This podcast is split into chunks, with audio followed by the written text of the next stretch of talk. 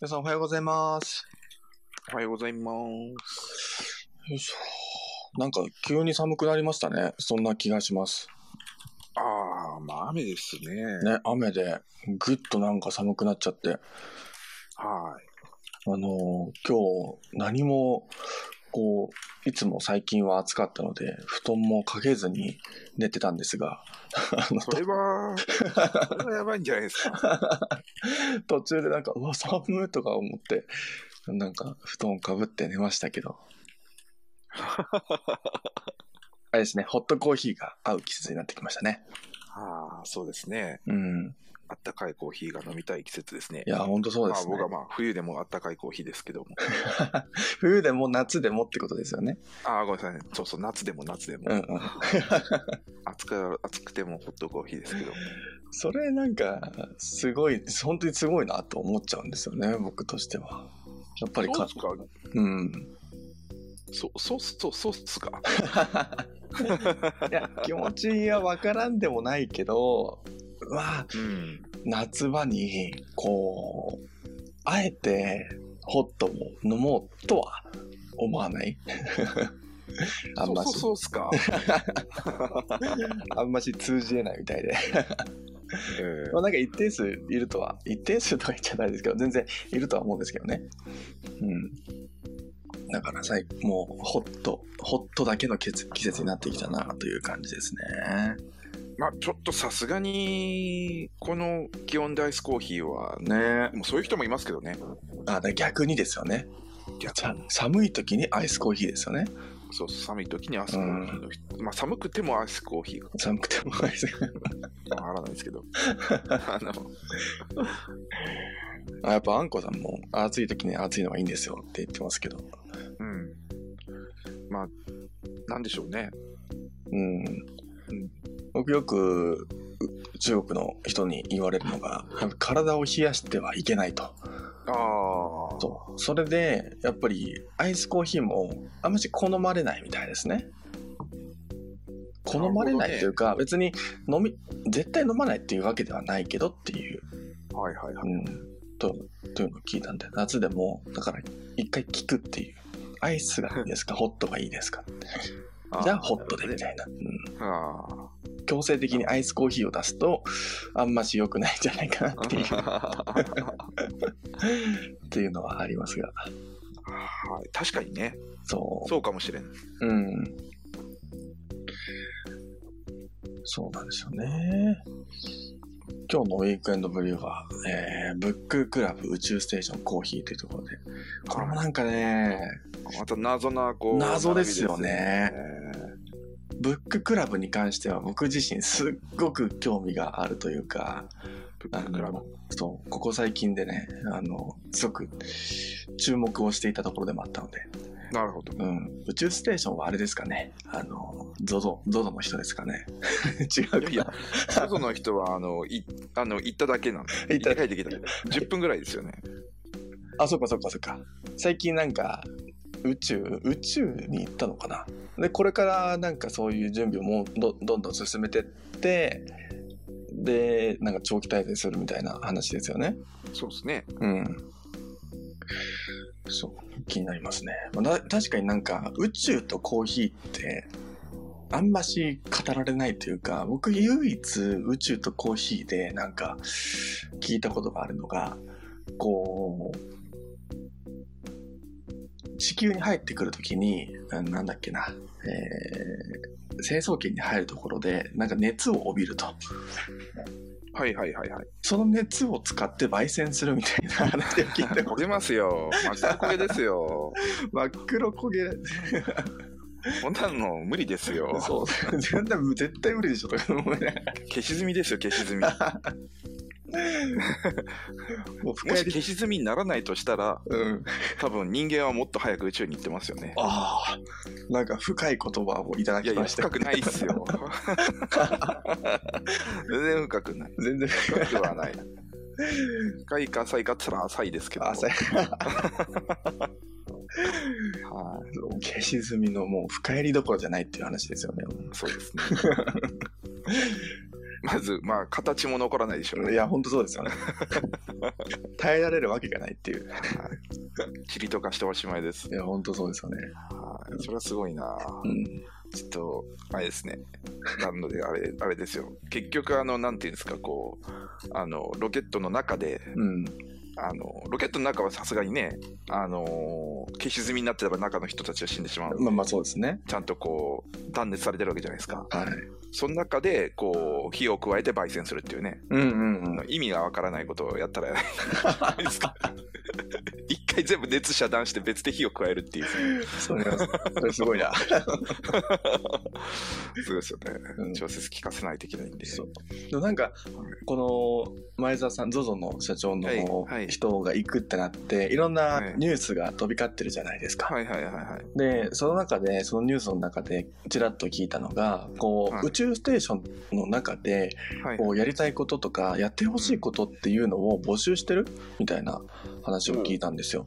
募集というか、こう、何かあったら教えてくださいみたいな、そんなことを言ってて。はい、確かになんか、こう、宇宙ステーションに行った方々って、い特に、こう、他のお仕事はあるとは思うんですが、こうテレビ向けとか視聴者こう地球にいる人たちに向けて何かパフォーマンスをしたりすることとかってあったりするじゃないですか。うんうんうん。そうその中で例えばコーヒーを入れたりとかそういうのがあったらいいですよね。液体は超大変っていう。だって飲めないですよね。浮いちゃう。あの、だからパウチみたいなのに入れてね、ああ飲むんですよね、そうですね。飲み物は。うんそうそうそうそうそうそう。だから、難しそうコーヒーは。そうですよね。うん。そうだね。宇宙ーそうですね。そういった点ですごく魅力的だなっていうのはねなかなかね、うんあれですよね。難しい。まあ今日もその宇宙ステーションのね、話が出てきたんねですけど、どういうちょっとまだ僕読んでないのであ、読んでないんですね。そうなんですよそうなんですよ面白いですよ。あ本当ですか？興味深い。い今この宇宙ステーションという言葉だけでどういう話題が出るのかなとは今勝手に想像しておりますがなるほど。そうなんですよだからままだわからないっていうのはねはもしこの成層圏の中に入る摩擦熱で、えー焙煎をするっていうお話だったとしたらもう現実味のような話ということですよねい。そうそうですね。はい。確かに。そうそうそう いいんじゃないですかっていう。よくわかんないですけど、はい。えー本当に あとはなんか宇宙でできるコーヒーでやってほしいこととかあるかななんか弾いてほしいですねあのあの、ゴリゴリあれですよね。もう粉が飛び散って機械に入って大変なんだなって、その、本当ですよ。このドリップとかって結局は重力を使って落としてるわけですからね。そうそうそうそう。重力なかったらね、落ちないですからね、コーヒーが。ドリップコーヒーが成り立たない世界線が。そうそう、ドリップコーヒーが成り立たない世界線ですよ。やばいですよ。世界線って何ですか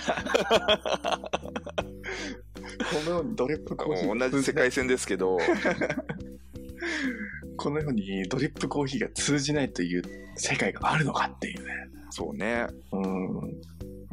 だ月だとギリギリ ギリギリ落ちるのかな？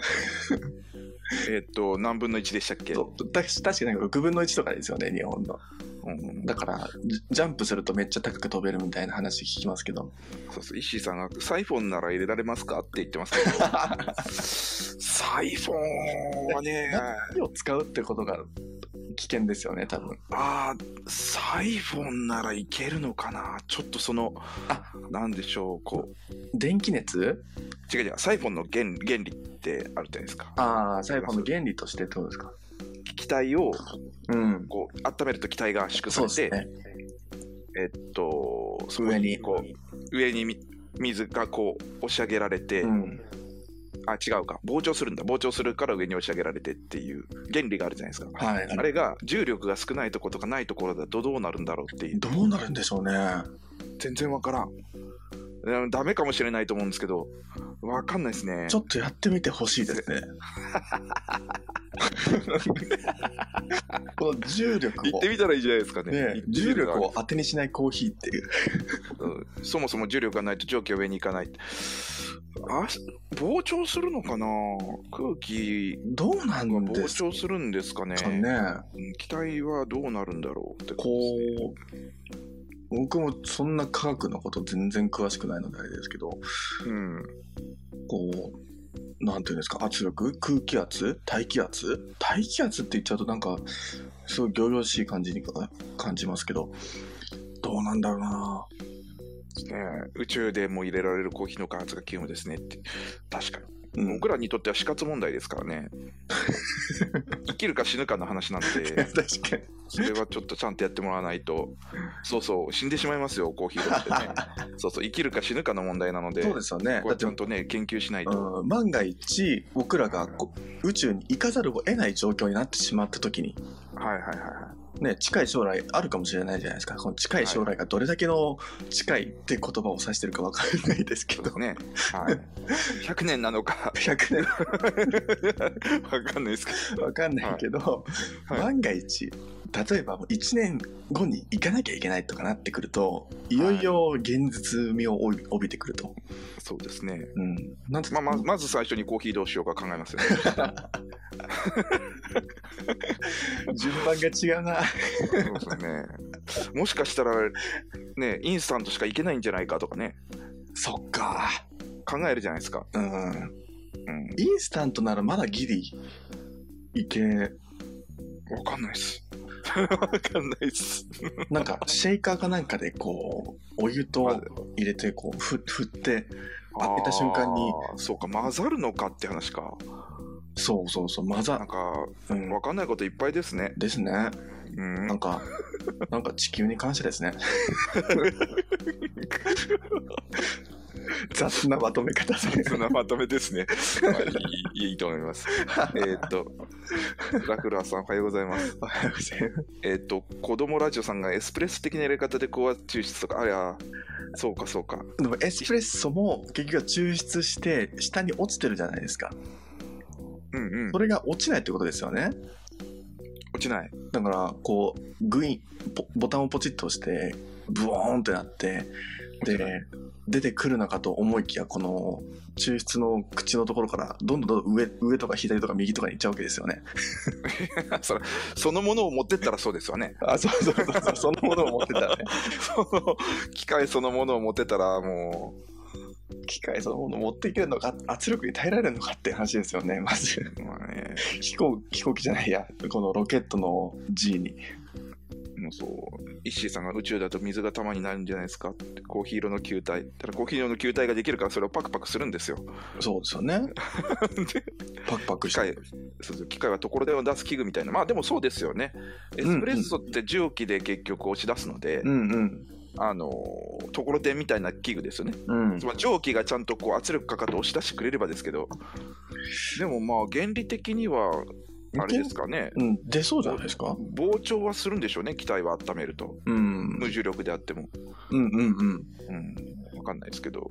あとはということで、まあその話ははい。ないようなあるようななので、この後あに。本当ですか？OK はい。ちょっとじゃああんまり触れすぎるとね近い、まあ近い話こ題になっれのことね、これのことねっていうだけなんでいいと思うんですけど。あなるほどはい、いいんじゃないですか？じゃあ皆さんもね気になる宇宙ステーションの話題ブッククラブと宇宙ステーションとコーヒーっていう今回のタイトルがついておりますが、はい。早速はい本題に入ってみましょ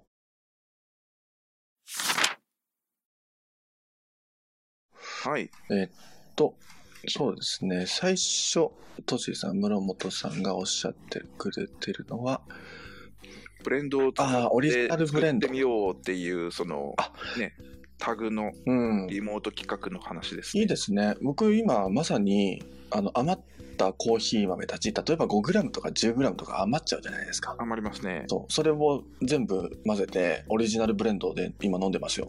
ああ、僕わざと残してですけどね、そういうのね、ずっと。あ、本当ですか？5g、10g あ残ったやつはそのまま残してますね。ええそれなんでですか？なんか思い出に。うん僕、過去に飲んだコーヒーのかパッパッケージあるじゃないですか。はいはいはい。大体全部残ってるんですよ。それは僕も残してます。なんかパッケージだけは残してこうと思ったんで、思ってるんですが。段ボールにうん。山ほど入ってるんですよ。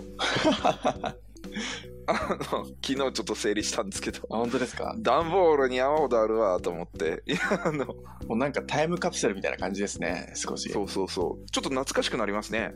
あ、でも分かります、それは。あもう自分でコーヒー入れ始めたのってそんなに経ってないんで、うんうんうん。下手したらここ1、2年、1年半か2年ぐらいですよね。はいはいはい。前のってあんまなくて、おーだから、ようこの1年半、2年でこんなに飲んだわという感じですよね。自分家で。そうですよね。うん。僕も、まあ、それこそオーストラリアのものとかそれ以前に飲んでたものとか、あの一つの箱というかあの入れてるんですよはいはいはいはい。でそこに、まあ、コーヒーの袋って、まあ、圧縮してしまえば薄いじゃないですか。潰してしまえば、うん。なので、うん。たくさん入るんですけど、はい。たくさん入るからこそこのあの引き出しの中はうん。すごい隙間があるんですよね。はいはいはい。だから別のものも入れちゃってるんですよほうほうほそうなってくると、あの、例えば昔使ってた、あまあ、アルバムとかと一緒に入れてるんですね。う。ほうほうほうほ若干コーヒー臭くなるって。まあね香りは残りますよね。そうそうそうなんですよね。はいまあ、それも思い出とするのかどうかってところですね。そうですね。うん。っていう感じで、だから僕そのまま 5g ぐらいちょっと残っちゃったやつは、そのままその袋にまま段ボールに入れてくるう入れてあっん。まあ残ってるんですよね。なんか、後で見るかなって見ないと思いますけど、うん。いや、でも思い出した時に、なんか、この箱を開けてみて、うわ、こういうのあったなとか、うわ、これ、確かあの頃に飲んだ時だよなとか、少しでも思い出せますよね。こうね、うん。スペってなるんですよね、匂い嗅いで。そうですね。あ 確かに香りはさすがにその時のままは残んないですけど。ー あー、なるほど。石井さんがそのうちパッケージを壁に貼って壁紙とかにしそうですね。いいですね。それはもらっただな。結構ですね、おしゃれなんですよね。そう、おしゃれなものの多いですいよね。ろんなパッケージがあるので、いいですね。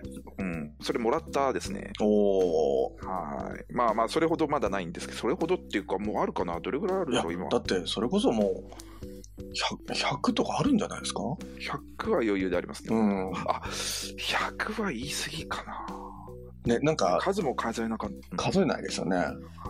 わかんないですけど。単純それを数えて、で、まあ一つの袋 100g、150g、200、はい。150って考えた時に、かける100ですよね。うん。だから、えー、10な、何キロになるんだ？?150 だから、15キロ？いやいやいや、10キロ、10キロ。10キロか。例えば10キロぐらいですね。うわぁ、10キロもコーヒーを飲んだってことですよね。だから、100あったっけなっていうところなんですけど。あの、確かにね、なんか、ちょっと、いや、でも言ってますよ、伊沢さん、多分。いるかな、うんはあ、大体、月飲んで300うん。ぐらいかな ?300 でも結構飲んだ方ですよね。いや、そうですよ。うん。だから、1年で3.6キロ。なんか、年末棚卸しとかしてみません？そしたら、そうっすね。うん。あ、そう1年間でこんだけ飲んだんだっていうのは。アホかと思う。そその分かりそうですよね。そうですね。でも10キロはさすがにね、ないっすよ。うん。10キロは。で、ちょっと話を戻すと、そうですね。えっと、これ4つのロースターさんが協力して、うん。コーヒー豆をいくつぐらいだどれぐらいだろうこれ何グラム ?80 グラムか。おー。こリンクに飛ぶと分かりそうでう、すそうですね。うんうんう80ん。グラムのコーヒー豆をこう注文して、80グラムかける4種類ですよね。うんうんうん。あとは、で、来るので、そこで、あの自分のブレンドっていうのを作ってみてくださいねっていううんうんうん。はい、お話で。面白いですよね。これで、まあ、先週の話にもありましたけど、このブレンドっていうところも、ものすごい面白い個性のある味わいを出すんだよっていうのがあって、そうそうですね。そう。で、ここにもね、書かれてますけど、本当に美味しく個性的なコーヒーばかりでしたよと書いてありますし、今まさに僕が飲んでるのも、えっ、と、なん、エチオピアとイエメンうん、と、あと何だったっけな、ブラジル3、3種類ぐらい確か混ぜてるんですよ。はいはいはいはい。なので全然産地も違うし、えーうん大陸も違うしっていう。はいはいはいはい。まあ、エチオピアとイエメンって向かい側ですけどね。あ、まあ、ブラジルは僕たちが向かい側ですけど近いところですけど。はい。ブラジルは離れてますね。うん。っていうので、適当なんですよね、混ぜ方としても。本当に。なんか、ここはいろいろあるんじゃないですか、そこには。うん。適当っていうのは、こう、地地域を選ばずっていう意味であすね。そうそうそうそう、本当に適そういう意味ですね。こう、はいはいはい適当にっていう。うん。はいはいはい。なこのロースターもおそらく、ロースターよ4件のロースターさんが混ぜたものも、そのおそらくそれぞれのお豆を使ってババランスのいい味わいを出せるようになってるのかなとは思いながら面白そうですね。うん。この、ブレンドってむちゃくちゃ難しいうんうんうん。イメージが僕にはあって、うん。どう混ぜたらどういうふうに味が変わるんだろうっていうのを実験していかないとやっぱりわからないっていう。ね、本当そうですよね。なので、こう、なんていうんですか、自分でこう、やってみようと思わないとなかなかっていうところがあるっていうんですね。だから、こういう機会でやってみると面白いのかなとちょっと思ってそうですよね。はい。だからコーヒー豆よく買う方とかは、それこそ余ることって結構あると思うので、はい。例えば3種類、えー余っちゃいましたよ。エチオピアと、えールワンダと、あとはコロンビア余っちゃったよってなった時に、それぞれの配分を毎回変えてみるとかしてみるとはいはい面白そうですよね。そうですね、うん意外とこういう味がこう混ぜるとこう伸びるんだみたいなのが、うんうんえー分かんないうん。ね。かったりとか、こんだけしかちょっと、ま、しか混ぜてないのに、すごいこのイメージが出てるよとかですねそうそうそう。いやー、でも結構大変ですよ。そういうこう味の違いを、なんていうんですかね、あのーこう、分かれば面白いかもしれないですね。わからない時はもう 地獄の分からない時は、あのー 永遠に続きそう。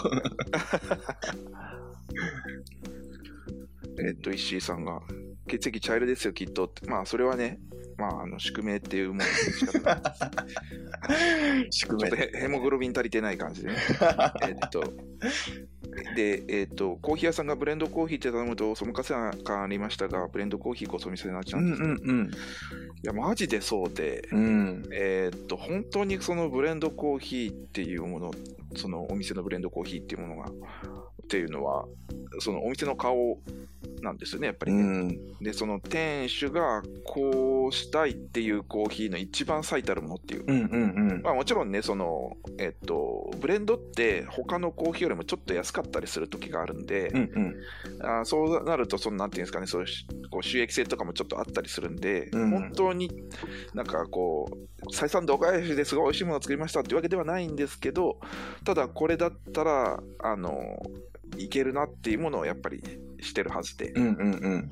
はい。で、さらに言うと、えっと、その時に手に入るコーヒー豆っていうのは、時期がね、あると味が全然違うので、そうですね。それをこう配合して、できるだけこう、それに合うようなコーヒーに仕上げていくっていうね、うんうんうん。この作業ですよ。いやー、大変ですね。大変ですよねう。ーん。それこそなんかおこうなったら面白いだろうなってふと思ったのがさっきも江澤さんおっしゃってましたけどブレンドコーヒーって比較的こうシングルオリジンよりちょっと安い値段で売られてることが多いとはい、はい、はい。それが逆転することってあるんですかね？ブレンドコーヒーの方が高くなったああ、だから、畠山さんがこう作ってるような、なんていうんですか。それこそ、あの、採算度外視コーヒーは、うんあの、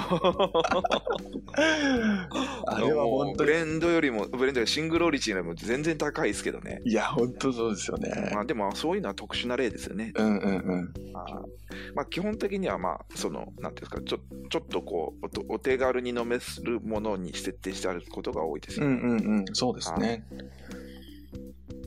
なんかね、こう、ブレンドの見方も少しずつ変わってきて、そういうなんかお店も出てきたら面白いなぁとふと思いましたね。こそうですね。このお店にしか出せないからこそこういう値段がし値段設定してますよとかなったらね。面白いですね。うん。うん。もうそれこそ本当に採算度外視で。うんうんうん。うん。あの、そうですね。えっと、一種類だけだと大量に、その一種類だけだとす少なかったりとかしても、うん。ブレンドで、もうちょっと複雑性出したブレンドで、それなりの量出せるようになったら、うん。そうですね。はい。それこそ有名なね、こう農園とか、えー、ところのお豆っていろんなコーヒー屋さんで見かけたりしますもんね。あ、ここ使ってるんだとか。うんうんうん。で、あ、ここの商社使ってるんですね、みたいなのがなんとなく分かっちゃっそたれはマニアだ、マニアだ。それはなマニアの、マニアの。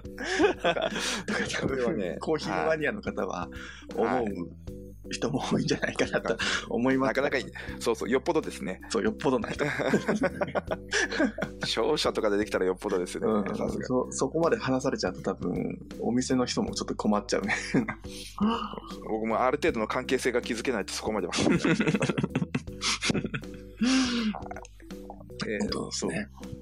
えー下手に選ぶって産地名書いてあるコーヒー頼まず胸を張ってブレンドコーヒーを注文するようにしますと。うんそうですね、僕も、あの、まあ、僕も、とりあえずブレンドがあればブレンドを頼むことが多いですかね、うんうんうん最初の1杯目は。で、ああ、そうなんだっていうふうにうんうんうん理解してからスタートっていうのが多いかなとうん。思いますね。はい、というようなことで、まあ、ブレンドの話、そうですね。はい。うん。まあえー皆さんもちな。みに、うん。これは Stay Strong Coffee Roasters Blend Your World With っていうイベントです。このイベントは、えー日本国内ってことかな？こと、世界中で起きてるわけでは。うん、まあ、多分そうですね。うんうんうん。えっと、まあ、サイトを見るに、NB&B コーヒーって、あの、あ奈良県。奈良県のかあそこが多分主体でやってるんじゃないかな。なるほどと思いますが。はい。面白い企画ですね。まあ、いろんな企画が、えーここ最近で、えー発足されていますよっていう、えーお話でした。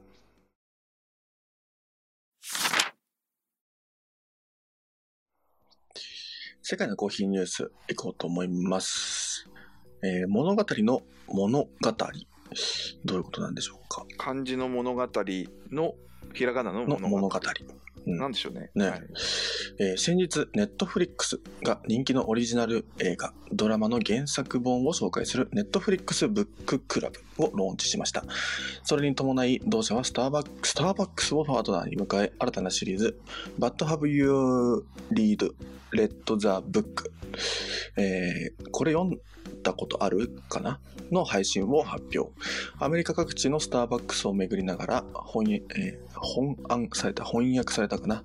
された作品に携わる携わったキャクスキャストやクリエイターに話を聞き、原作本が映画化、映像化されるまでの裏話をコーヒー片手にそう紹介するのだそうです。スターバックスのチーフマーケティングオフィサーは、今回の提携について、長年コーヒーやコーヒーショップはコミュニティを育み、本や映画についての会話、体験を共有する場となりました。この度のネットフリックスのパートナーシップによって、そんなサードプレイスならではの会話をあらゆるあらゆる場所に住む人々に届けることができます。とコメント。コーヒーを取り巻く豊かな空間をコーヒー以外に着目して具現化するというなんとも興味深い事例です。他者との会話を通じて新たな視点に出会い、知っていたはずの作品が全く知らない作品に変わっていくあの感覚まで味わうことができるのか。ブッククラブの今後に注目です。えー気温が下がるにつれてホットコーヒーがより味わい深くさを増す季節。秋の澄み切った空気には、例えば行ったことのない遠くのカフェに足を運ぶなど、えー文字通り小さな一歩を踏み出しやすい季節のように感じます。うんいつも通りを大切にしながら、新しい本や映画に触れてみたり、興味の赴くままに何かを始めてみたりと、自分好みに操る、彩る秋を思いっきり楽しんでいきたいですね。というところで、はい。ネットフリックスから、まあ、スターバックスと提携して、こう、えー、なんて言うんでしょうか、本とか映画の裏側を映像として届けるっっていうものが、えーコーヒー片手に語られると。うん。面白いですね。そうですね。ちょっといまいち何が行われるんだかよく分かってなかないんですけど、えっと、まあなんか、あれかな。とにかく、その本、本とかの著者の人とコーヒーを飲みながら、えーその背景とかを語り合うっ語る。うん。て感じかな。はいはいはいはいはい。そういうことなんですかね。うん。はい。これすごい面白いなと思って。うんえーあ原作本の紹介なんですね、同じあオリジナル。ネットフリックスが作った映画ドラマの原作本を紹介するんですね。ああ、だから、例えば、あ、で、なるほどな、なるほどな。で、そこで、まあ、本案されたって書いてあるんで、うん。えっと、あれですね、その、焼きな、原作本から映画に焼き直した時の裏話とか、まあ、そういう話を。しますするんだけれど、そこにコーヒーを持ち込んでって話なんですよね。で、あスターバックスでやるってことなのかな？のいろんなスターバックスでってって書いてあるんで、うん。うんうんうん。会場、スターバックスと会場でそういうことをやるっていうああ、いいですね。話なんですかね。うんはいはいはいはいはい。まあ、スターバックスね、結構ね、おしゃれだから、うんそういうね、あの、話す、こう、なんかイベントとかやるのにちょうどいいですよね。いいですよねコー。ヒーもね、すぐ、こう、ピッと。うん。それこそ日本だと、東京の中目黒にあるスターバックスリザーブロースタリーでの4階だったかな。なんかそういうスペースがあって、はいそういうというはかは、まあ、みんなで語り合えるような大きな机と、えーはい椅子があって、でそこで例えばセミナーとかやったりとかができる空間があったので、なんかそういう場所って、まあおそらくカメラとかも入りながら、えーそうですね映。像を撮って語り合うんじゃないのかなと想像しました。そうですね。巡りって書いてあるから、まあ、いろんなお店でそれをやるんでしょうね。多分ねん。うん。はい。いいですね。なんか新しいこうカフェの使い方じゃないですけど、なんかうんうんうん。新しいコミュニティの場になりそうだなと思いました。そうですね。まあ話はちょっと変わるんですけど、その、まあこういう、これはまあネットフリックスのあれですけど、例えばね、音楽のイベントとか、うんうんうん。そういうものはカフェで結構ね、あのーそういう、ちゃんとこう、設備があるところであればそういうことをやったりとか、まあ、うんうん昔であればホテルのラウンジでピアノを弾くみたいなね、うんうんうん。はい、ありますけど、まあそういうふうな使い方でしょうかね、いろんなね。ね、そうですね。はい。と、石井さんがいろいろコメントをくれてて、映画にするときに微妙に原作書いちゃったりしますもんねっていうことで、うんこれはまあ本そういうことですよね。そうですね。で原作でイメージする登場人物と実際の役者さんが必ず同じじゃないこともあります。うんそれはそうですね、うん確かにね。あのーね、えーっと、原作のイメージぴったりってなることもあれば、あこの役者さんの中でこうせっかく付けしたんだとか、うん原作者と編集した人の対話とかどんな化学反応が起きたとか、まあ、そういうお話が多分聞けるんでしょうね。うん。だから、中では。ファンの方にとっては、ものすごく興味深い、面白い話が聞けるんじゃないのかなと思いますね。はいはいはい。で、テーブルにコーヒーがあると会話弾みますねっていうのが狙いなんでしょうね。狙いでしょうね。狙いですよね。うん。だからコーヒーのこういう、なんて言うんでしょう、人と一つのこう壁をなくすじゃないですけど、はい。そういう効果も狙いながら、今まで引き出せなかった、語られてこなかったようなお話を、その場で聞き出すみたいなね。そうですね。そういう裏話って聞くタイミングってあんまないと思うので、うん、そうですようね。んそう例えば映画俳優さんとかだったりするとそのなんていうんですかテレビのインタビューに答えて、うんまあ、少し話したりすることあるかもしれないですけど、うんまあ、そういうようなところじゃなくてこういうふうにちょっと人を集めてやりましょうっていうところですよね。うんうんうん。はい、が面白いですね確かに。よく映画とか僕も少し見たりするんですが、はいそれこそその、あ、この映画面白いなって思った映画に関しては、なんか監督の話も聞いてみたかったりするんですよ。はいはいはいはいはい。この映画ってどういう思いで作られたんですかとかう、んうんうんドキュメンタリーみたいな感じで、こう語られることとかもちょこちょこあると思うんですよね。うん。最近だと、まあ、映画というよりかはアニメというべきかわからないが、エヴァンゲリオンをはいはいはい僕見たことなかったんですよ。なので友達にこれは日本の教養だよって言われて環境用的に 見とけと。見。とけと言われて、はいはいまあ、ちょうどあの Amazon プライムで、えーはい映画版のあ新世紀エヴァンゲリオンが見れたので、はいそれをはい。見ていって、まあやっぱ面白いなと、全部見終わって面白いなってなった時に、この Amazon プライムで、えーっと、松本人志、お笑い芸人の松本人志と、うんえーっと、庵野、庵野監督の対談あがあ、なんですかねはいはいはいはい。と、それもなんか聞きたくなっちゃって。この、このエヴァンゲリオンを作った監督は、どう、何を考えてるのかとか、ああ、なるほどね。そうそういうのを知りたくなってしまったので、はいはいはい。それもなんかまさに対談みたいな感じなんですよね。そこにはコーヒーかなんかあったかはは忘れましたけど、そういう場が提供されるんだろうなと、この文章では読み取れましたね。なるほどね。うん。うん、確かに。面白いですよね。はい。伊沢さん、映画っねてよく見ますか？ね、あんまり見ないんですよ、映画。ああ、そうなんですね。そうなんです。映画はね、あと、イッシーさんが、エヴァンゲリオンは教養だと断言された。やっぱり、やっぱり。僕見る映画は、基本的になんでしょうね、普通の映画じゃなくて、例えばその、えっと、あれですね、えー音楽系とかああ、のドキュメンタリーとか、なんかこうまとめたものとかを見るものがうんうん多いですね。うんうん。はい。まあ、あの、えっと、み皆さんがご存知のものだと、クイーンですね。うんうんうん。あはすボヘミアン・ラプソディがすごいあー、あれよかったですねヒット。し、大ヒットしましたけれども、うんうん。はい。あ、もうそっくりなんですよね、俳優が本物に。うんうんうん。びっくりいやーあれすごいですよね。僕もクイーンの音楽自体は、えーよく聞いていたので、おそうなんですね。聞いてました。あの、親が車の中でバンバン流してたので、すごいやつですね。なるほど。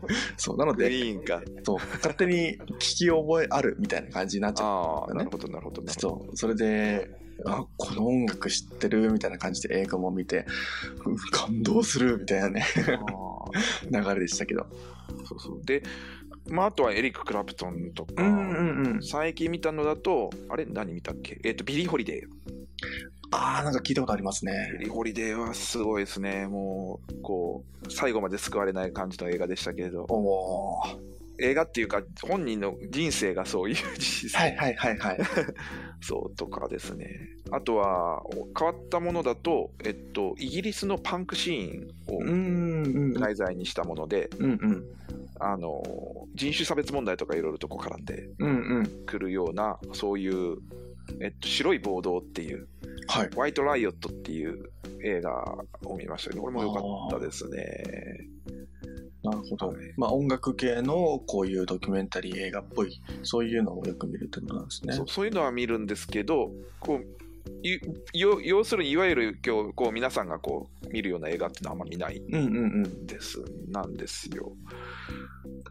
でもなんかこういうドキュメンタリーとか、はい。ここ。最近でもう僕見るようになってきてて、昔は全然こう、なんて言うんでしょう、アニメとかの映画うん。化とか、うん。えー皆さんが、皆さんがというか、こう、興行収入がめちゃくちゃ多いような、それ、その人気だから見るっていうのが多かったんですけど、はいはいはい。それこそコーヒーに興味が出始めた時とかに、こう、フィルムアバートコーヒーとか、そういうドキュメンタリーとか、そういうのを見始めてきて、こう、ドキュメンタリー映画って結局は、こう、物事の裏側とかを知れるわけじゃないですか。まあ、裏側って言っても、結局そこには、ね、操作が入ったりとか、まあ、何が裏側なのか表なのかはわかんないんですけど、でもそういう、あのーところを知れるので、すごく面白いなと、ここ最近では思い始めてきてて。映画の見せ方として、こう、大人気になる映画もありながら、こういうドキュメンタリーみたいな大人気とか、そういう興行収入とかを狙ったものではないけど、でも、その分野についての興味、関心をより深掘りできるような、そういう映画っていうのも、面白いなとは思いますね。あまあそうですね、確かに。うん。はーい。えっと、石井さんが、美味しいコーヒーの真実っていう映画がありますよねっていう。えー、その後出てくるかな？確かなんか出てきたような気がしますよ。さっき見てた時に。あ、本当ですか？はい。少し前、昔のコーヒーのドキュメンタリーかな。えっとですね、フェアトレードとかを書いてああ、はいはい。じゃなかったかな。え、あ、そっか、エチオピアの話ですよね。う確かん。ね。はい。えーっと、その、結構ダークな、ダークなダークな話題だったような気がします。ああの、フェアトレードとか。そそれをこう、なんていうんですかね。えっと、こう、やっぱりエチオピアの農家ってすごくこう、まあ、言えば貧困層に当たるところも結構あって、うんうんうん。でそれをこう救おうとしたりするような話。だったかなと思うんですけど、うんうん。なんか出てきてたような気がしたな、今日のその話題の中に。あ、本当ですか？はい。どっかでなんか見たような、うんうんうん。なんかと勘違いしてるかもしれないですけど。まあまはいあまあまあ。はいはいはい。まあ、というところで、まあ話を戻しますが、この物語の物語ね、こう、映画の裏側について、えーまあ、はいネットフリックスですけど、ネットフリックスの映画の、えーオリジナル映画の裏側について、コーヒーを挟みながら、はい。えー語るっていう、そういうのが行われてるみたいですね。これはアメリカですね。うん、アメリカはい各地。、アメリカの話ですね。うんはいで。すね。はいうん日本でもね、こういうのが、えー増えるといいですよね。好きなね、映画についてとかね。そうですね。うんうん。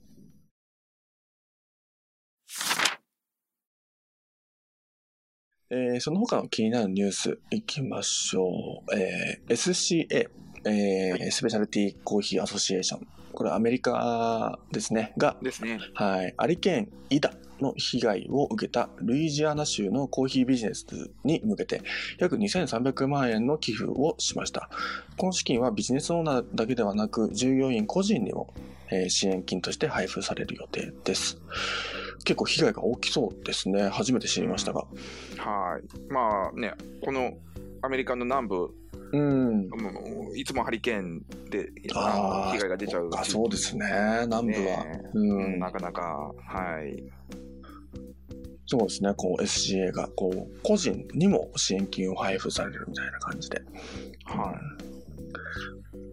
はい、えー次の記事です。来ましたね。ここ ISS 国際宇宙ステーションでは宇宙飛行士たちが約40種類の中から事前にセルフオーダーしたコーヒーが、えー楽しまれているそうです。ちなみに過去には宇宙空間専用のエスプレッソマシン ISS プレッソが持ち込まれたこともあるなとか。へえ。ほら、ほら出た。ほら出た考えることみんな同じなんじゃないですか。あのね、我々にも優しいあの世の中になってますよ。やっぱり。はい。我々もこれで安心して宇宙に行けるってやつです。これ成功したってことなんですか？持ち込まれたもうだってすでにオーダーできるんですもの。そっか。オーダーが、すごいな。オーダーができるから。40種類もバリエーションあるんですよ。これすごいですね。は40種類。あれかな？え、このセルフオーダーって、ネスプレッソみたいなやつですか？そうじゃないのかな？そうだったらちょい。どうっと。なんでしょうね。野口さんの、あ、えっと、はいはい。はい、あのーえっと、インタビューの記事が、はい、載ってますね。あの、宇宙飛行士の野口さんですね。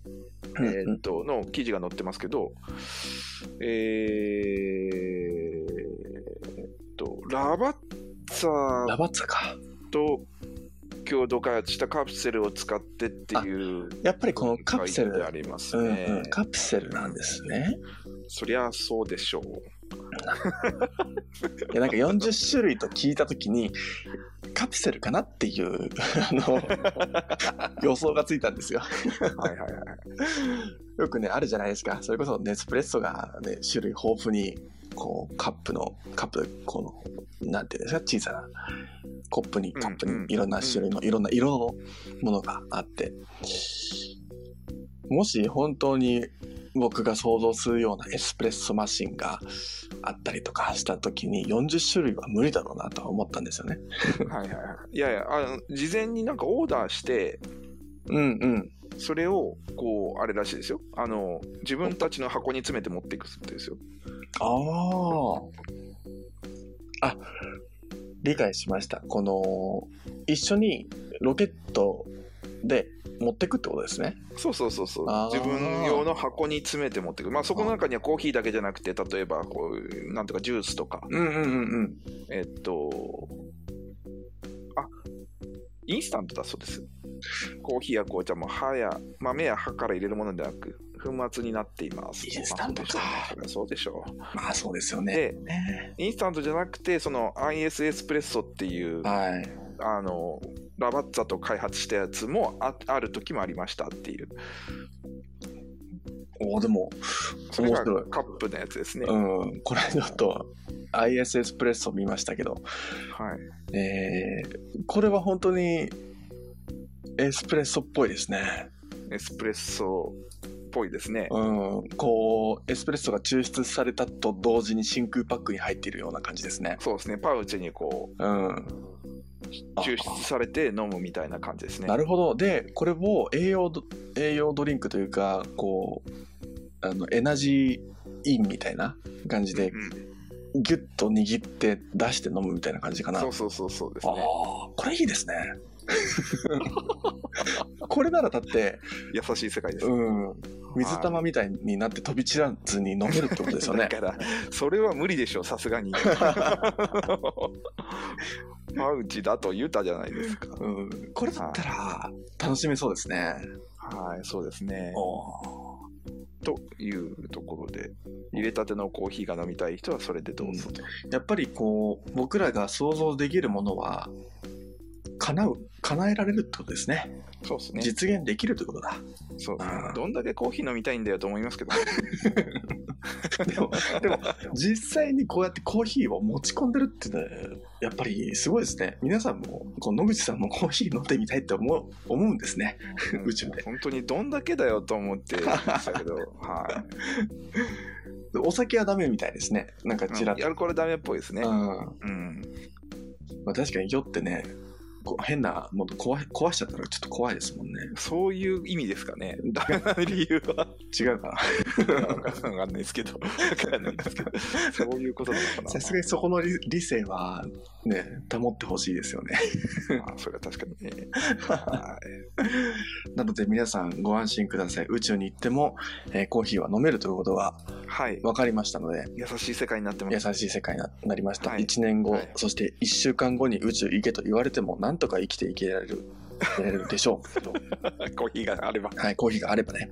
うんはい。はいはいえー次の記事です。えー NBA 選手のジミー・バトラーがコーヒーブランドビッグフェイスを公式ローンチ、えー立ち上げ前にはコスタリカの農園を訪問しており今年7月のエルサルバドル COE では2つの乳腺マイクロロットも落札しています。スポーツ選手がねこうやってコーヒー自分のコーヒーブランドを立ち上げるっていう。うん。まあ、なんか前にもこういうスポーツ選手というよりかはこう有名人が著名人がこう自分でコーヒー農園を持ったりとかそういうのはちょこちょこ聞きますよね。そうですね。うん、日本でも誰かラグビーの人とかでカフェやってる人いなかったかな？ラグビー？超有名な選手ですよ。あ本当ですか？うん。へえ。誰でも知ってるようなえ有ゴロ名選手。違う五郎丸違う。あちょ ゴロあでも五郎丸ラグビーあラグビーかうんな誰だろう？なんか、僕五郎丸ぐらいしか今パッと名前が出てこなかったあーなんかね、聞いたんですよ。聞いた？違うな。なんかで読みました？えっとね、リーチマイケルだ。え出ましたリーチマイケルリーチマイケルカフェやってるんですよ。奥さんが経営者で確か。それどこですか？東京？えっとね、東芝グランド、府中市だそうです。おお府中ですか？うん。すごいリーチマイケル、フラットホワイトをよく飲むそうですよ。オーストラリア式じゃないですかそうそうそうそうそう。リーチマイケルってうん。日本国籍の方いや、どうなんでしょうね。国籍は分かんないですけど、うんただ、日本代表で出てたから国籍も取ってるのかもしれない。まあ、あ、そうですね。はい。へえ。リーチマイケルが。そうそう、カフェやってるんですよ。面白い。何、なんかで見た、テレビかなんかで見たのかな？うんうんうん。うん。いや、へ本にいて、え。女だそうです。奥さんと二人でやってるような感じでしたよ。そうなんですね。うん、なんかね、すげえ美味しそうなんですよね。今見て、ちょっと、オーストラリア式っぽい、その、えっと、スクランブルエッグと、はいはいはい。えっと、ポテトは、あの、なんだっけ、あの、焼いたやつ。焼いたやつ。大体焼かれてるような気がしますが。ポテトをこう、小判状にして、ああ、えっと、ハッシュドポテト。あハッシュドポテトと、こう、えっと、カリカリベーコンと、うんうんうん。えっと、パンケーキみたいな。ああ、なん美か味、しそう。ニュージーランド風だ。あ、そうか、ニュージーランドだったんだニ。ュージーランド、あ、そっか、ニュージーランドってラグビーものすごく強いですよね。そうですよね。うん。リーチマイケルの店は府中市にあるそうで、あカフェでもプラス64閉店、閉店されてるんじゃないですか、これあれ？もうダメか？ないんだ、じゃあ。ブバイ河原かな？ウバイ河原。ですよね。なんか、食べログ見ると閉店って書いてありますね。残念。残念。ああ、確かにこれニュージーランドっぽいですね。テレビでもやってたのに、うん。普通に行こうと思ってましたけど。そっかそっかそっか。そうですね。あと僕、野球選手、引退、確かなんか怪我かなんかで引退された方が、はいはいはいはい。えーカフェを開いてるっていうのを話聞いたことありますね。うんうんうんうん。なので、よくお客さんは昔ファンだった人、まあ今もファンだとは思うんですけど、そういう人たちみたいな、うん。なるほど。うん、話聞いたことありますが、ただここで書かれてるのは NBA 選手の、えー僕は知らないんですが、NBA の有名な人なんでしょうね。ジミー・バトラーさんが、はい。えーコーヒーブランドを立ち上げて、農園も訪問していると。で、しかもエルサルバドルの COE も落札してると。かなりね、こだわってますよね。そうですね。うん。えっと、カップオブエクセレンスっていうのは、あれですね。あのーえっと、品評会ですね。うん。各国で行われるやつです。はい。で、その中でエルサルバドルで行われたものの、をのこう、上位に入ったものはオークションになるんですけど、うんうんうん。そのオークションで落札していると。相当力入れてますよね。相当ですね。うん。なかなかここまでやる方も、スポーツ選手では少ない気がしますが。そうですね。うん。よっぽど好きなんでしょうね。ねえ。すごいな。はい。そうそう、ジェシカさんおっしゃってたオールブラックス、ニュージーランドはそうですよね。そうですね。うん。まあちょっといけないのは残念ですが、はい次の記事いこうと思います。はい。えーコスタコーヒーがリユーサブルカップの持ち帰り返却サービスの試験運用を開始。日本ではオニバスコーヒーがカプルスというお店の垣根を越えた同種のサービスを最近ローンチしました。これね、あの、オニバスコーヒーの方は僕も聞いたことがあるんですが、コスタコーヒーがリユーサブルカップの持ち帰り返却サービス。ってことは、お店があるってことですか？コスタコーヒーの。うん、もうもちろん。あえっと、多分イギリスあイギリスでってことか。多分あ日本でかと思いました。ああ、日本は、あの、あれしかないですね。あの、コンビニのそうですよねし。かまあ今うんうんうん。はい。あ、ほら、UK って書いてあるので、 United Kingdom のイギリスですね。そうですね。コスタコーヒーといえば、イギリスの、うんうんうん。こう、こう有名なコーヒー屋さん、うん。スターバックスみたいな、そんな感じの雰囲気の。はい。はい。日本でもね、少しずつこう、コンビニとかで、えー、ペットボトルで楽しめるようになってきてますが。そうですね。うん。はい。まあ、リユーサブルカップの持ち帰り返却サービスは、僕よくオーストラリアで見かけましたね。はいはい、はい。なんか当たり前のようになってましたが。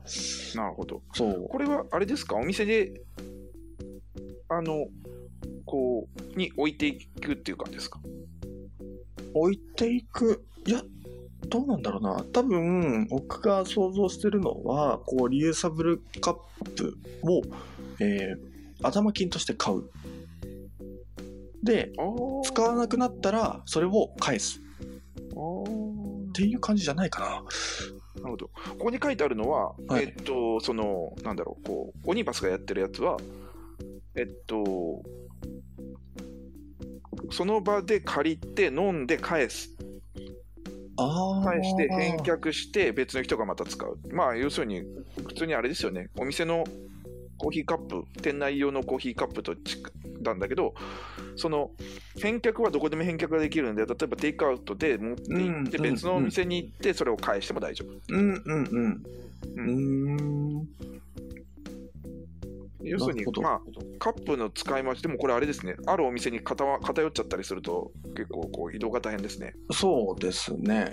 はい。うん。えっと、加盟店としては、オールバアバもう東京ですね。オールアバそうですねオールライフコーヒービル、アバウトライフコーヒービリヤーズとか、ビアグッドネイバーコーヒーキオスクとか、うんうんうん。バーガーマニア、バーガーマニアって何だったっけな？なんか聞いたことある。ハンバーガー屋さんですね。うん。コーヒーライツ、こう、本当にローカル東京のもう渋谷近辺って感じですね。なんか聞いた感じ。そうっすね、パッセージ見た、うーんと、イヤデイリーコーヒー、うんうん。そうですね。えっ、と、まあまあ、その南側のコーヒー屋さん、まあ、ライトアップコーヒーもやってるんで、うんうんラテストとか、そうですね。うん。うん。はい。確かにこういう、そうねうん、リューサブルカップの、こう、再利用っていうのかな、こういうサービスってあまし日本では見かけなかったので、そうですね。なんか僕も、このね、テイクアウトのカップ持って歩いてる時あるんですけど、はい。洗って、持って行って入れてもらって、また洗ってがめんどくさいんですよね。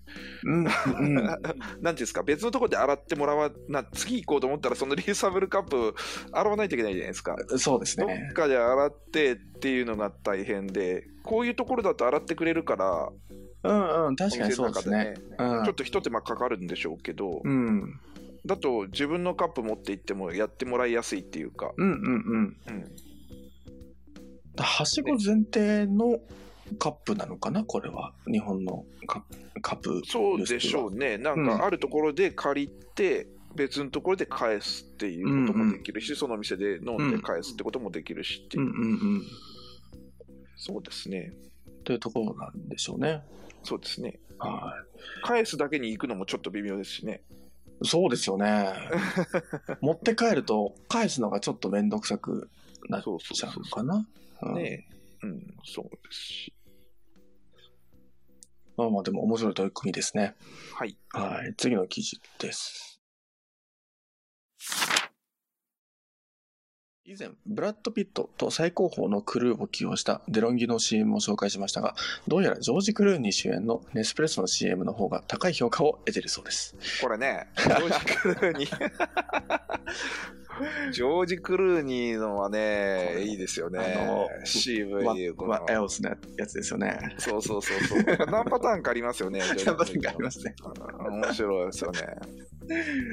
デロンギの確かにブラッド・ピットのやつも見ましたけど、うん。ちょっとなんかかけ離れすぎてて、ああ、なるほど。うん。ジョージ・クルーニーの方は、まだ、なんだろうな、親しみではないですけど、どっちですか？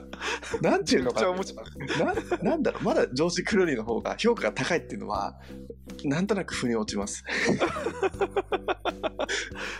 あの、今ちょっと見てるんですけど、はい。あの、面白いですね、これ。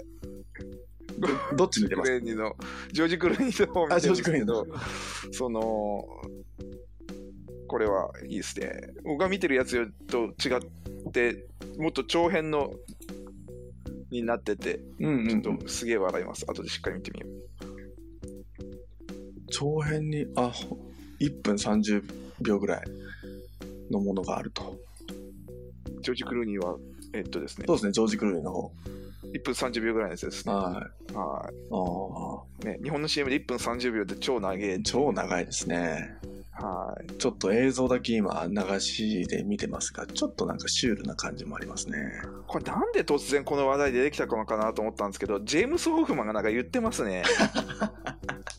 ジェームス・ホフマン。ホフマン先生が言ってるんですね。えー、I know I don't know react to videos, but that was, this was to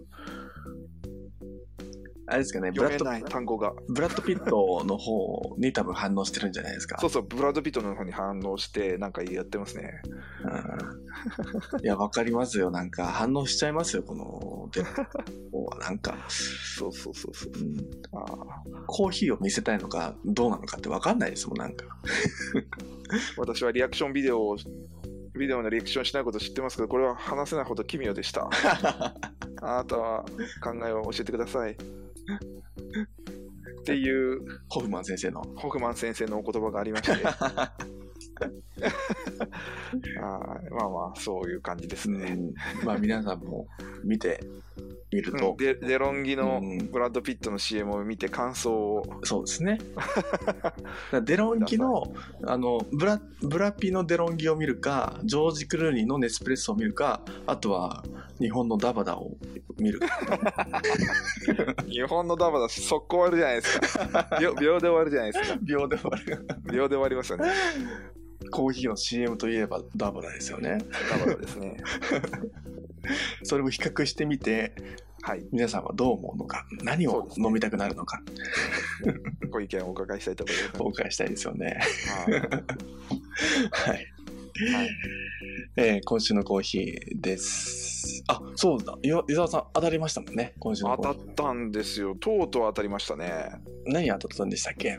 えっと、どんぐりコーヒーさんのブラジルの芸者ですね。ブラジルの芸者。これも気にブラジル。の芸者って初めて聞きましたよ。うん、超気になります気になりますよ、それ。はの飲まれました？もう。い。の飲みましょう。あどうでしたか？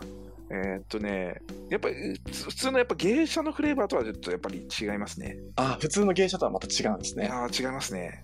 えっと、やっぱりブラジルっていう多分と土地が反映されてるだと思うんですけど、うんうんうんうん。あのーまあフレーバーは結構豊かでね、美味しかったですね。結構甘いコーヒーでしたけれども。ああ、そうなんですね。はいいや、おめでとうございます。まさかのあ。りそう、先週、なかなか当たらないなとか言いながら当たっちゃいましたもんね。まあ、ずっとね、毎週言ってますけどね まだ当たんねえなとか言って、毎週言ってましたけど、とうとう当たっちゃいました。とうとうね。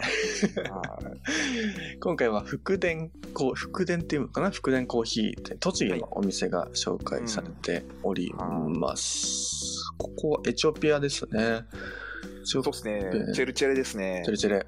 はい。チェルチェレはね、あれですよ、最近、こう、要チェックの土地、あ、本当ですか。はい、ゲデオのチェルチェレっていううんうん。地域があるんですけど、いろんなところのコーヒー屋さんでチェルチェレ扱ってて、うん。おお、おおとさんが、待って、聞いてありがとうございます。ありがとうございます。ありがとうございます。速攻インスタとツイートしてしまったんですけど、届いて嬉しすぎて、もありがとうございます。ね当たった瞬間、伊沢さんからすぐご報告が来て、当たりましたよもうね、とりあえず、まず、ね、リツイートとかなんかする前に、ナグさんに 当たったよ っていうメッセージを一言送るっていうね、マジか。びっくりした、都市伝説じゃなかったんだとか、いやー、本当ですよ。当たりましたよ。もですよ。う、すごいもう、だって伊沢さん伏線張りまくってますからね。どういうことですか？えだからも伏線？う、伏線というか、あもう当たらないな、当たらないなって言ってるから。それで当たっちゃうんですから、もう。当たっちゃいましたねび。っくりですよ。でも、あんな美味しいコーヒーを。いやーね。はい。やっぱりね、こう毎週紹介されてるやはりコーヒー屋さんのコーヒー見てっても、うんや。っぱりこう、力入れてるコーヒー、これ美味しいよっていうのを、あのね、紹介されてるんで。そう。いやー、すごいですよ。うんということで、皆さんもあの登録しましょう。そうなんです。あの、あの、ね、ニュースレター登録するだけで、えー当たはいる可能性が、可能性が。はい、出てきますので、そうですね。結構まあね、当選確率も高い。高くなってきてると思いますね。うん。そうそうそうそう。あれですもんね。だって、えっと、毎回、2人かな ?2 人、ね。2名の方に、うん、はい。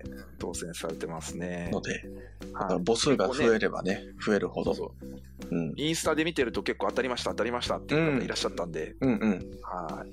特に今週のね、チェルチェレベケレって、本当に、本当に美味しいコーヒー。もう大注目のコーヒー、本当に美味しいコーヒーなので、うんはい。あの、ね、当たるといいですね。待てない人はお店で、お店から借りましょやりましょうはい、そうですね。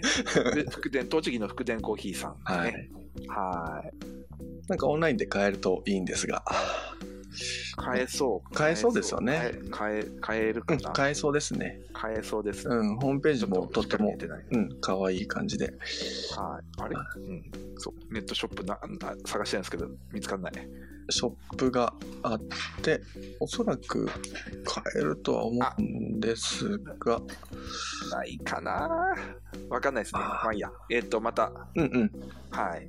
皆さんもごめんなさい。あの、詳しく各自で調べていただければと思います。はい。はい。ケンコーヒーさんです。お近くの方はぜひ。ははい、ぜひぜひはい見てみてくださ。はいえーアーティスト・イン・レジデンス、スタンダード・アイドル、アーティストたち、アーティスト、ルカシュ・ビスズボウスキー。僕、ここさらっと紹介しておりますが、気になった、こう、アーティストさん、フォトグラファーもそうですし、イラストレーターさんの方とかのインスタグラムとか結構フォローしてて、はいはいはい。こう、やっぱり視覚情報っていうのもすごく刺激的に映るので、うん。こう、なんだろうな、今までとは違った世界が見れるようなはいはいはい。ものをすごく、こう、なんだろう、鮮烈に見せてくれるアーティストさんが多いので、はい。すごくね、これ、この回、ものすごくありがたいなと思っております。なるほど。そう。はそうですね。いな絵なので、なかなか表現しづらいんですけどね。うんうんうんあのね、そうですよね。そうここのこれがいいんだよとはなかなか言いづらいです。そうなんですよ。はい。わかります。はい。はい。えー、ブルーイングウィズコーヒー、えー西村さん。この方は、えー奈良県のはいコココーヒーさん、えーをオープンされているそうです。はい。っていう感じで、えー以上ですね。今週も、はい。日曜日すべて読み終わりましたが、伊沢さん。今日はどんなコーヒーだったでしょうか？今日はですね、はいえーっと、何を言おうとしたんだろう。さっきなんか思ったんですよあ、。本当ですか？思ったんですけど、忘れちゃいましたっけって今なりましたね。そう。えーっとですね。あれ？何か思ったんですよ。どのタイミングですかね？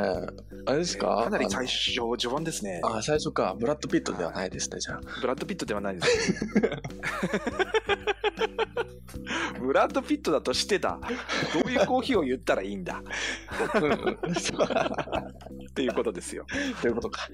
はい。えっ、とですね、なんだっけな。何言ってた何言ってたいんだっけな。えっと、なんかの朝入りです。なんかの朝入り。あ、なんかの朝入りですか。でもその理由も忘れちゃったんで、まあまあまあ。エチオピアの朝入りかなでも理由忘れちゃったんだよな、うんなんでそう思ったか忘れちゃったんですよね。何なんでしょうね。エチオピア、あんましこうエチオピアの単語は、この後半では出てきましたが。はい。うん。かなんなんね。こ悔しいな、これね、これ悔しい面白い面白いと思ったんですよね。面白いと思って、メモしておいてくださいよ。ああ、無理でしょう。あ 無理ですね。まあでも、アサリのね、アサリの華やかさといえば、エチオピアはね、代表格みたいなところもありますので。伊沢さん的には多分エチオピアのどこと、えー、まあ多分、どうだろうな、アナエロビックかな、焙煎なんでしょうね。あ、焙煎じゃなくて、生成方法。ー生成方法はもうエチオピアではウォッシュかウォッシュですかねウォッシュじゃないですか。うんは OK です。じゃあ、エチオピアのアサリのウォッシュですね。い。はい。みたいな、えー今回は収録となりました。えー、ですね。こんな感じで今日はこういう読む日曜日、この辺でおしまいにしようと思います。また来週も、えー日曜日午,、えー午前9時からやっておりますので、皆さんもぜひぜひ聞きに来てください。ポッドキャストの方でも随時上げておりますので、皆さんもチェックしていただければと思います。はい。はい。というわけで、皆さん最後までありがとうございました。はい。ありがとうございました。伊沢さんも今日もありがとうございました。はい。ありがとうございました。それでは皆さん良い日曜日をお過ごしください。失礼します。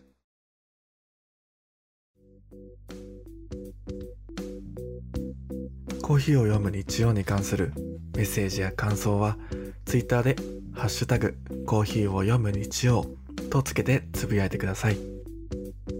そしてこの放送は、ラジオアプリ、スタンド FM でライブ放送後、Spotify、YouTube、Apple Podcast で配信します。お好きなプラットフォームでコーヒーを飲みながら聞いてみてください。